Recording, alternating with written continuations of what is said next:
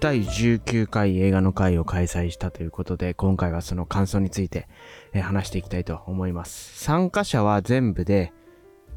9人、自分を入れて9人でしたね。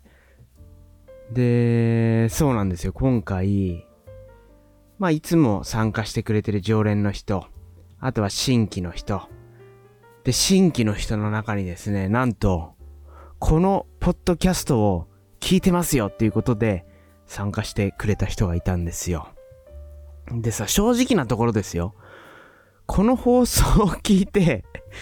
来る人ってさ、エロ本を神社で拾って、いやー、エロ本神社にあった嬉しいってなるけど、そのエロ本を捨てたやつには会いたくないじゃないですか。ちょっとこの例え正しいのかな？正しくないな。もっと違う例え欲しいな。違う例えで言うと、そうっすね。なんだろう。ツイッターですごい意気投合してて、でもその意気投合しているジャンルが結構マニアックなジャンル。顔が見えない関係だからいいんだよね、みたいな、そういう関係性。でもちょっと合うのはな、みたいな、そんな感じ。不安と期待が入り混じったような感じで、で、常連の人が結構早めに来て、今回、そういえば、ポッドキャストを聞いてくれてる人が、しかも会ったことない人で参加してくれるんですよね、なんて話したら、いや、それ本当に大丈夫、その人って。自分でもね、そんな自信がないんですよ。で、やばそうな人かやばそうじゃない人かでかけようって言って、もちろん自分は絶対やばくない方ですよ。って言って会ったら、もう普通にいい人でした。よかったです、本当に。これをね、聞いてる人は、いい人しかいないんだなと、そう改めてね、えー、実感した、そんな回だったなと思います。で、最近さ、この、ポッドキャスト、自己言及型配信っていうのやってて、まあ、一回普通に撮って、その後に自分自身でツッコミを入れるっていうね、その二重録音というかさ、そういうやり方をやってて、これはすごい発明をしたなと。どうやら、聞くところによると、だいぶ滑ってるらしいと 言われちゃったんですよ。で、まあ、聞いてる人っていうのは、今回参加してくれたように知らない人が聞いてる。で、プラス、この知ってる人それこそ映画の会に来てる常連さんですよね。で、そういうの人に言わせると、だいぶ滑ってるらしいと。もう自分ではもうめちゃくちゃこれ面白いんじゃないかってことで自信を持ってやってたんですけど、滑っているし、しかも、突然どうしたんですかっていう、その、困惑させちゃったというか、唐突にありましたからね。自分の声で自分の声が被るように聞こえるっていう謎の編集でしたから、常連さん曰く滑ってるし、もう気持ち悪いとか、もう誹謗中傷受けましたから。でもね、今回来てくれた、この放送を聞いて参加しましたっていう人に言わせると、斬新ですね、面白いですねっていうね、そういうすごい良いしをしてくれたんで、そういう意味ではね、自信を持ってまた自分で自分を突っ込むっていう、そういう編集の仕方でやってもいいんじゃないかと思うんですけど、やっぱりね、ストロングスタイルでいこうということで、もう今回からは、えー、その手法はやめて、ちゃんと、えー、自分で頑張って喋って、自分で突っ込むというのはね、後から取り直さないで、もうこのまま、えー、駆け抜けていきたいと思います。ということで、今回19回映画の会開催したことについて、どんな映画が紹介されたかとか、そういうことを喋っていけたらと思います。その前に、どうせね、最後まで聞く人って少ないと思うんで、先に次回の告知をしておくと、次回は11月3日にやろうと思うんですよ。で、やるんですけど、課題映画でやろうかなと、そんな風に思ってます。映画の会がね、終わった後の飲み会で課題映画とかでやったらいいんじゃないんですかって言われて、まあ、確かにそれもありだなと。でもさ、選ぶのが大変なんですよね。何を選んだらいいんだと。Amazon プライムから選んだらどうですかって言われたけど、膨大にあるじゃないですか。膨大にあるし、しかも選ぶセンスも問われるし、でもね、頑張って選びました。Amazon プライムで見れる映画と、あとは、今劇場で公開されてる映画、いくつかピックアップしたんで、この Spotify だったらね、アンケート機能っていうのがあるんで、そのアンケート機能に、この映画で課題映画どうですかっていうのを載せておくんで、その中でね、一番投票数が多かったものを行いたいなと。そんな風に思っています。って言って、誰もさ、投票してくれなかったらどうしようっていうのはあるんですけど、まあそういう風にして決めたいなと思います。何の映画を、えー、課題にしたいかっていうのは、一番最後に話せればと思います。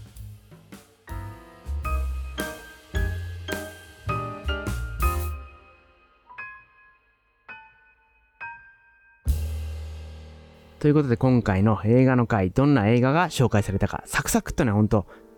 紹介していきます。順不動でいきますよ。えー、まずはじめに紹介された映画、エンドロールの続き。2023年監督、パン・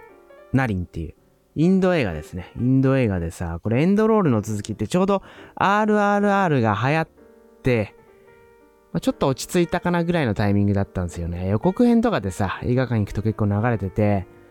で、インド映画、RRR の流れに乗って公開された映画なんだなんて思ってたらさ、結構評判いいんですよね、この映画。でも自分は見てないんですけど、それを紹介してくれたと。で、話を聞くと、さらに、いや、見ておけばよかったなと。非常に心が温まる。まあ、予告編だけ見ると、本当にニューシネマパラダイスみたいな感じなんですけど、でも全然違う内容だっていうことで、あれって映画に憧れた少年の話ですけどね、ニューシネマパラダイスって。そうではなくて、もっと映画を、根本的な話映画を作るのにはどうしたらいいんだみたいな、その映画の作られ方の魅力にはまっていった少年の話。これ監督自身の、えー、体験をもとに描かれているなんて、そんなね、そんなサブ情報は、なんかの情報で手に入れたっていうのを覚えていて、これも見たいなと思っている作品、まだね、きっと配信とかでは出てないですもんね。2023年に公開されたものなんで。これも非常にちょっと後で、えー、要チェックな作品だなと思います。続いて、えー、悪人伝。2020年、監督、イ・ウォンテ。これはもうマドンソク映画ですよね。マドンソクといえばあの、殴られたいもん。マドンソクに殴られたい。で、殴り方も非常に、えー、素晴らしいってこの映画をね、紹介してくれた方は言っていたんで、そんなマドンソクに、えー、ぜひ殴られたい方はね、見たらいいんじゃないかなと。そんな雑なね、紹介でいいのかとは思うんですけど、続いて、ゼロの未来、2014年、テリー・ギリアム。テリー・ギリアムといえば未来世紀ブラジルとか、あのあたりは見てて、未来世紀ブラジルのこの、ある意味リブート版みたいな内容らしいです。で、予告編とか紹介してくれた方の話聞くと、すごいね、見たいんですよ。Amazon プライムで確かあるっぽいんでね、見てみたいなと。テリー・ギリアムの未来世紀ブラジルは本当衝撃的とか、そんな印象がありましたもん、見た時。もちろん、レンタルビデオ屋で借りてみたんですけど、非常に、なんだこれはっていう思い出深い監督だったなと。その監督のゼロの未来、噂では聞いてましたけど、なんかドンキホーテの映画を最近撮りましたよね。それとかも見たいな見たいなと思って手をつけていない監督だったんでね、この機会に予告編とか紹介してくれた方の話聞くと本当に面白そうなんで、えー、すぐにでも見たいと、そんな風に思います。続いて、Not OK。で、Not OK は、2022年に公開されて監督クイーン・シェパードっていうね、監督さんで、ディズニープラスだったら見れるんで、自分入ってるんで、見たいですよ、これは。承認欲求をめぐる物語みたいな、そんな風な紹介をされていたんで、今のね、えー、こんな、えー、ご時世にぴったりだと。not OK の OK も、まあ、日本語のタイトルだと普通にカタカナで not OK なんですけど、英語の現代を見ると not で OK が OK で終わりじゃないんですよね。OKAY。これにね、非常に意味があるんだと。そんな風に言ってましたね。まあ OKAY って、あ、OK いいよいいよみたいなことではないと。まあまあまあいいよみたいな、そんな意味っぽいです。もしかしたら違うかもしれない。適当な今こと言ってるかもしれないんですけど、ぜひね、これディズニープラスに入ってる人は、すぐに見れるんでね、なくなってしまわない前にね、配信からいなくなってしまわない前に、ぜひ見たらと、そんな風に思う作品ですね。続いて、とんかつ DJ あげたろ。2020年、監督、二宮健さん。えー、これはですね、まあ漫画自体はさ、噂では聞いてました。で、とんかつが DJ して、で、そんな話ですよね これ全然、全然雑な、なんかもうタイトルをそのまま言ってるだけな感じになってしまってるんですけど、まあ、それの漫画、ジャンプの漫画の、えー、アニメ版みたい、アニメ版じゃねえよ。もう適当すぎても自分でも何言ってるかわかんなくなってて、えー、その漫画の実写版ですね。その漫画の実写版ということで、えー、音楽の使い方とかそういうのが非常に面白いと。で、さらにですよ、紹介してくれた方曰く、この監督の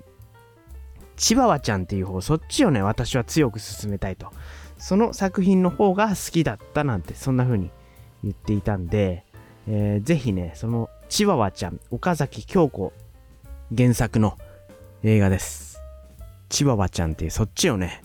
見た方がいいらしいんでね。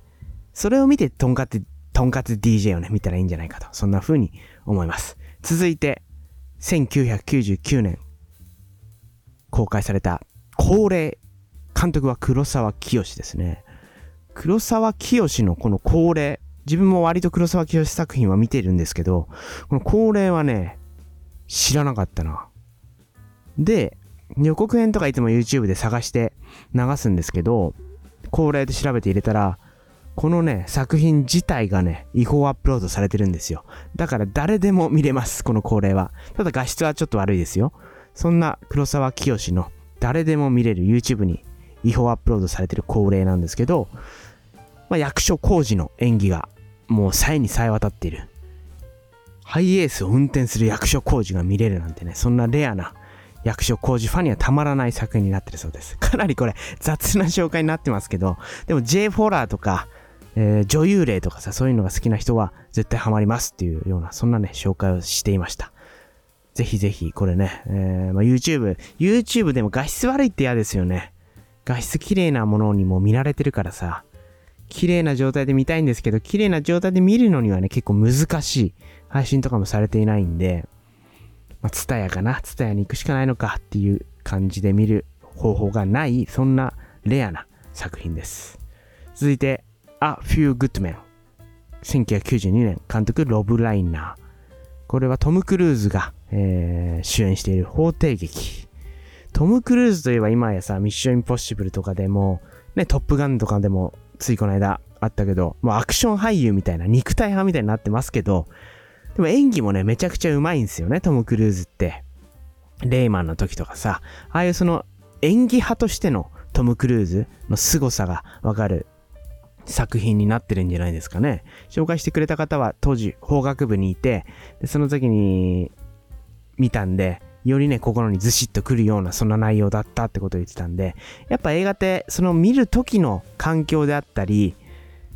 どういう状態で見るかによって心に来る映画っていうのが変わってきますよね。そんなことをね、なんかふと思った紹介の仕方でした。続いて、アンダーグラウンド、1995年監督、エミール・クストリッツァ。ユーゴスラビアの映画。ユーゴスラビアっていう国はもうないんですけど、ユーゴスラビアといえばさ、もう自分はサッカー少年だったんで、ストイコビッチですよ。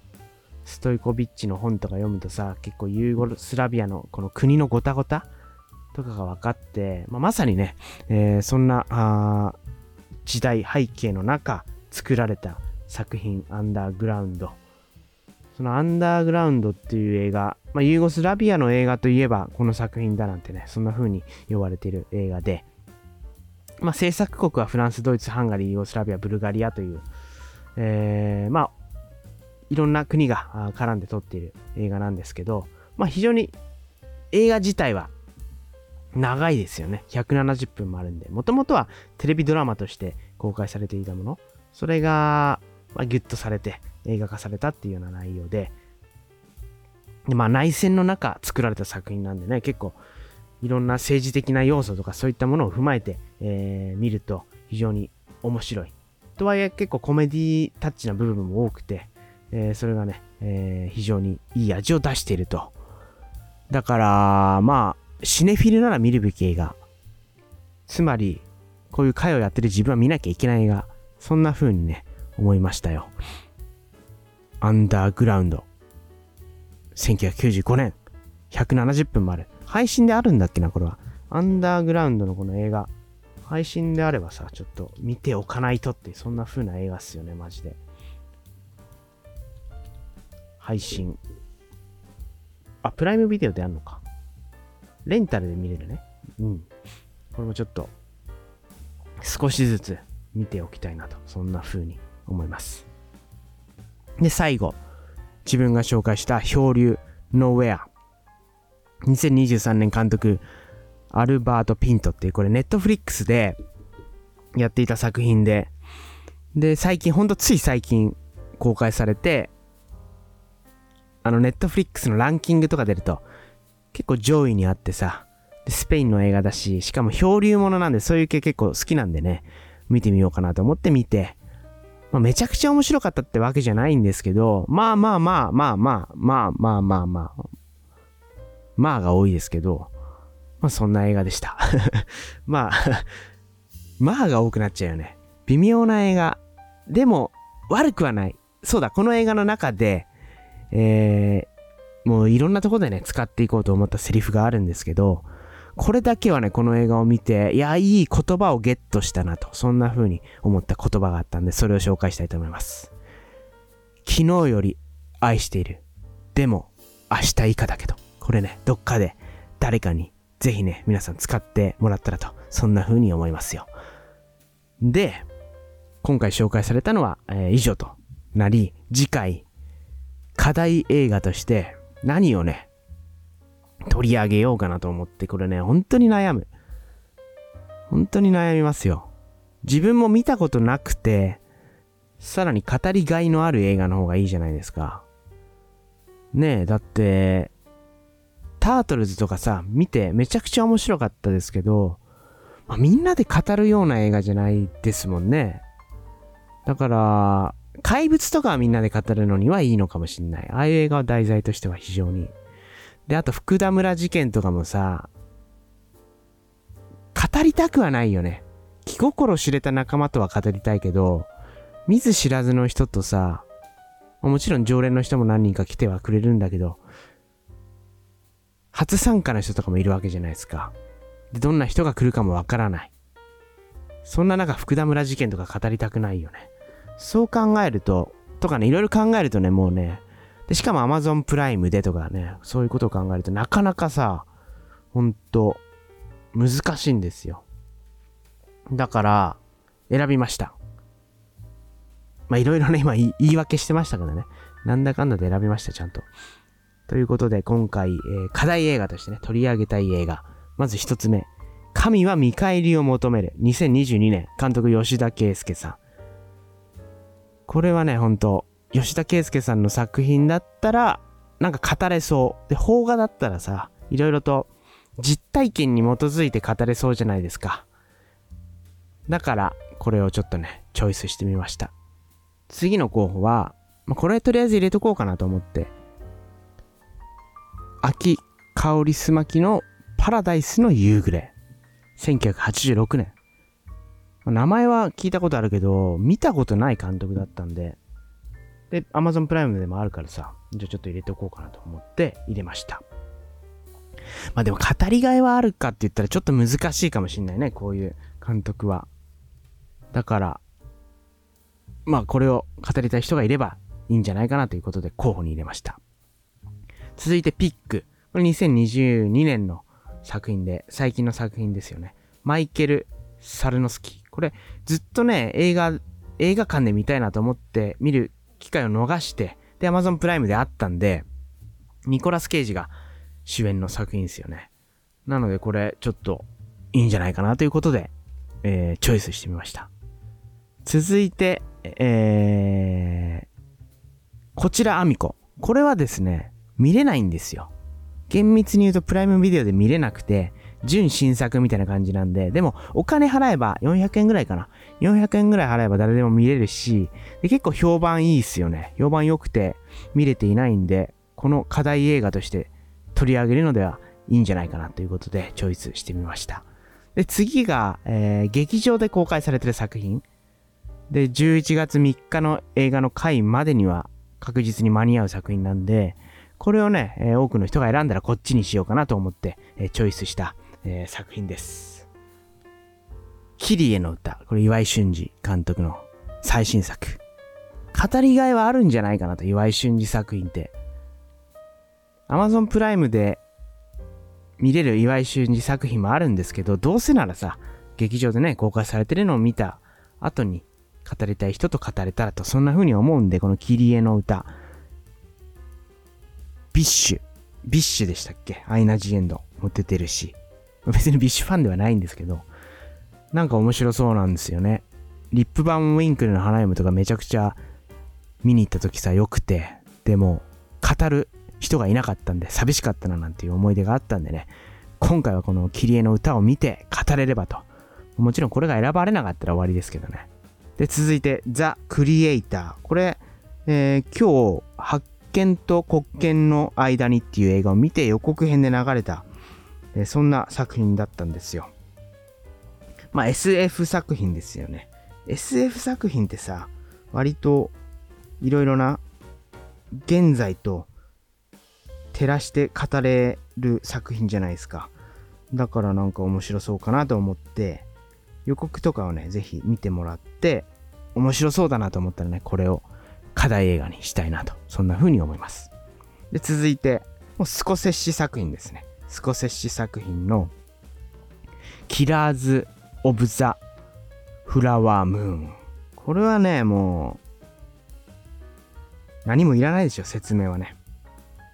とにかく見たらきっと語りたくはなると思うんで、えー、チョイスしましたということで、えー、この神は見返りを求めるパラダイスの夕暮れピック。こちらアミコ、綺麗の歌ザ・クリエイター、キラーズ・オブ・ザ・フラワームーン。この中から、えー、最も多く投票されたものを11月3日の課題映画として、えー、行えればと思います。期間をね、決めておかないと、だから10、10、そうですね、今9日ですから、9日。早いうちにさ、だって課題映画とか決めて告知しないとですから、まあ、1週間ぐらい、まあ、18日ぐらいまで期限を見て、えー、最も多く投票されたものを課題映画としたいなと、そんな風に思います。ということで、えー、今回は以上。本当これ誰も投票してくれなかったらもうね、えー、どうしよう。こちらあみこにしよう。誰も投票がなかったら、こちらあみこにしようかな。こちらあみこか、神は見返りを求めるどっちかだな。どっちかにしようかなと、そんな風に思っています。ということで、えー、今回は終わりたいと思います。